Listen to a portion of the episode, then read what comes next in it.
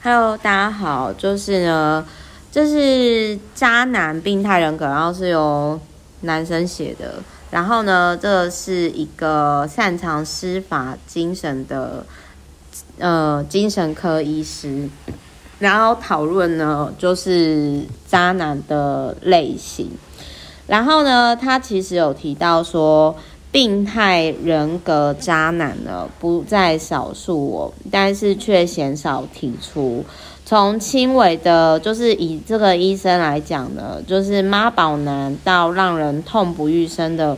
边缘型人格呢，王医师就是特别特别说出来。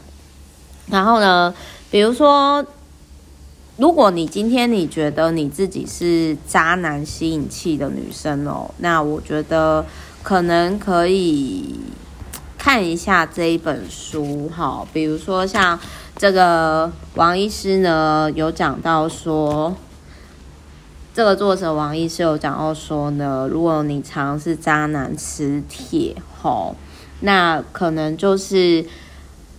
就像比如说，这个我觉得我曾经也有，就是圣母爱太严重的时候，就年轻的时候，哎，有另外一本书，其实他的说法是这样，就是二十五岁以后，大脑才会渐渐成熟。所以这也难怪，就是很多女生在爱情可能比较年轻的时候会有鬼遮眼的时候，嗯，所以这是不是代表可能二十五岁之后谈恋爱会比较成熟一点？好，那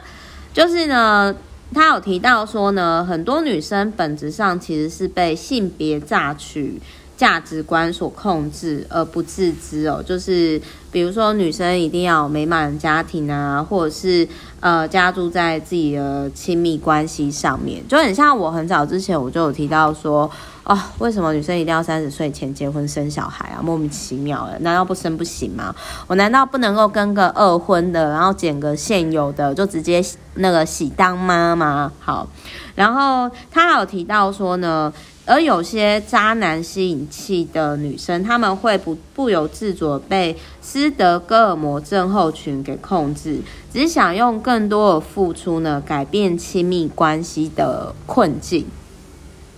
改变亲密关系的困境。那就是反而就是，或者是有些人会用无私自虐的爱去感化对方。那我之前我其实我在看到这一段的时候，我想到我以前。高中那个时候在补习班别校的一个女生，我那个时候印象很深刻。就是那个时候，应该是说我不会跟那样的人交往，但是我不知道为什么她会选择那样的对象。就是那个女生呢，她就是跟那个恰龙恰红的那种，有点类似八加九吧，就是那种混混交往，然后。我印象中那个时候，因为我们都高中嘛，然后那个女生就跟我说呢，那个男的其实就是会打她，然后就是他就说他现在已经改邪归正，但是他以前就是会打她，对他很不好，什么什么，就如同这个书里面所讲的一样，就是就是那种就有点类似说用自虐无私的爱付出这样子。然后我那个时候就有问那个女生说：“呃，那我不懂诶，就是你跟他交往的意义到底在哪？因为我是真的不懂。”结果对方就跟我说：“那时候我真的超傻眼，我印象很深刻，因为一直到现在我还记得。”他又跟我说：“哦，Meta，因为就是他因为跟我在一起而变成。”更好的人，他他以前是那一种被社会放弃的边缘人，就有点类似。各位有没有看到，就是那种，就是感觉上是他是因为他而被拯救，就是那种圣母情节、圣母爱过度的那一种。然后，而且就是我觉得哈，一般人如同这本书里面所讲的一样，一般人只要有一定的人际界限，就会自动设定停损。那可是呢，就是如果今天是一个可能已经习惯付出过女生，然后遇到这种就是不正常人格的男生吼，就很容易好。比如说他这里就有提到说呢，边缘型人格渣男会一直对你情绪勒索，就是拿。当初交往美好，一直要求你回报。然后戏剧型的人格呢，会会哭天喊地说你亏欠他，继续要你为他做牛做马。然后自恋型的那个渣男渣女呢，会对你一直贬低，告诉你你多么的不堪下作，你要接受他的奴役才是明智的抉择。然后依赖型人格渣男渣女会将责任完全归咎于你，仿佛他所有软烂行为你都必须要承担他的义务。而反社会型的人格渣男呢，就会冷血的。就是说谎啊、欺骗啊，甚至直接动用暴力，这个我觉得打打打一次就是绝对不行了。然后就是最严重的，就是说将责任转嫁给无辜他人，比如说散播裸照啊，那种我觉得这个很很不 OK。就是这一本书有提到啦，就是说其实其实很多在感情上就是比较人格。不好的就是他们童年的时候常常有呃受虐经验哦，受虐经验不一定被打，不一定是什么性侵严重体罚，包含忽视啊、儿童虐待。那人类呢，大脑一直在二十五岁前都不算完全的成熟，所以就是他其实有提到说，就是如果你今天你常常觉得自己是渣男磁铁，那。那很有可能就是你曾经就是内心有一个坑。那在这里面呢，他有提到就是依附理论，也就是说，对于小朋友来说，如果他小的时候没有就是爸妈的状况，特别是妈妈没有办法很容易让他安全依附的时候，他就很容易陷入分离焦虑。那也无法对外界产生足够的信任感。那这类型的人往往也都会在人际关系当中会比较痛苦。那他就有分类，比如说，如果你今天是对自己、对他人都是恐惧、逃避类型的，其实你很难跟别人建立关系。那如果你今天是对自己正面对别人负面的、排除、逃避类型的，那就是说。那就是可能会孤芳自赏，就是啊、我很好，都是别人不好这样。然后对自己负面，对他人正面后，就是有可能就是焦虑成逆型，就是有点类似习惯对别人好，忽略自身需求。那我其实从以前各位知道我童年成长背景，就是我就是属于容易要求自己。然后对别人就是比较宽容的那种人，所以我就是会忽略自身的需求，然后比较容易贬低自我跟自尊，很难想象狮子座会这样，对不对？但是我曾经在自我觉察之前，我就是不快乐的童年，我有很长时间是这样，所以我就很容易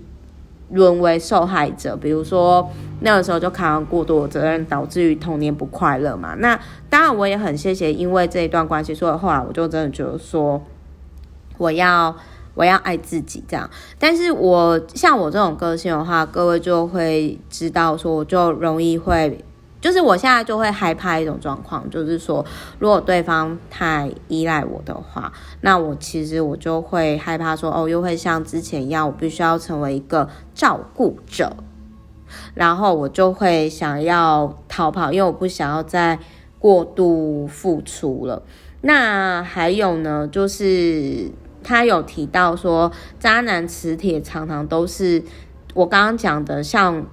属于像焦虑沉溺类型，就是说习惯对别人讨好，忽略自身需求的人，比较容易变成渣男磁铁。但是，并不是说童年不快乐的人，就很像这本书里面提到说，如果这一切都跟我童年有关，难道我只能重新投胎吗？其实我觉得。当你今天有觉察的时候，那就是转变的开始。而且我也很认同王医师里面所提到，他说我们会缺乏这个安全依附，变得没有办法有足够自尊跟维护自己该有的界限，就是长期会欺骗自己这样子。所以，如果你今天把自己放在就是跟你的内在小孩一起建立自信、自尊，也就是刚刚上一本我所提到的，你的自我分化力一定会渐渐的提升。也许我们每个人没有办法变成自我分化的智者，但是各位可以想想看，Meta 从可能二十五分不到，然后到就是上一本书到现在，我自己觉得啊，应该是有五十五十分啦。但是这中间自我摸索啊，跟透过大量阅读啊、环游世界啊、实作啊、自媒体、自我疗愈这些开公司什么什么，不停的探索，大概花了也是玩了大概快十年吧。那我觉得这本书比较可惜的是，他有提到说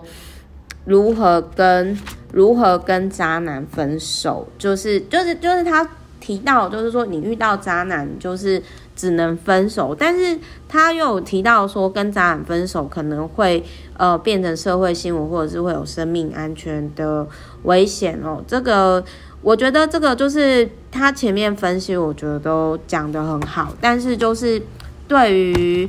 对于就是那一种你如何去解决哦，或者是说可能比如说。如何去面对，或者是如何跟对方沟通，是比比较少，我觉得这是比较可惜一点的地方。那不过呢，这一本书我觉得可以结合修复关系，成为更好自己里面的自我分化类型，可以一起看。我觉得这这两本就是都，我觉得都很棒。那我个人是真的觉得说，因为我以前，我以前实在是就是。就是那个时候常常骂我，觉得我实在付出到，就是那个爱的额度已经没了。所以我现在我只要关系当中，我觉得我给予的资源，我给到我觉得已经经临大作的时候，我就会很直接的去设定我自己的界限，就很像比如说我妈她如果说之前我有提到嘛，就是我妈就说哦。那个你要带小阿姨去，我们才要去家族旅行。我就很快跟他讲说，你为什么要拿我钱去做你的人情？那我花我钱就是要开心的，不然又是要帮我赚钱。那如果不能让我赚钱的话，又不开心，我何必花呢？然后我妈他们就被我吓到，我就想说怎么那么凶？因为我以前是不会这样，我以前说自我分化不高的时候，其实就是太乖的小孩嘛，就是压抑自己的感受就说不出来嘛。那又或者是呢，我就会很直接的讲说，比如说如果我我妈他们就是说什么我很爱钱，那我就会说钱比人靠谱啊，不然难道要靠你们吗？那之前我长照阿妈的费用，你们是不是要该给我一下啦？就是讲这些。哎，就是好，比较大逆不道的话，我应该是惊世小孩吧。好，所以呢，总而言之，就是如果你今天你常遇到渣男渣女的话，你为什么会变成渣男渣女的磁铁？搞不好就是原因是来自于你的自我分化程度。不高，或者是来自于你没有去觉察到说你可能是有这样的状况。那我觉得这两本书，一个是由王医生写的，一个是由邱博士女一一男一女的，就是很棒的两个作家。我觉得这两本书可以搭配搭配使用，我觉得很棒。好，我是 Meta，我们就是明天见喽，拜拜。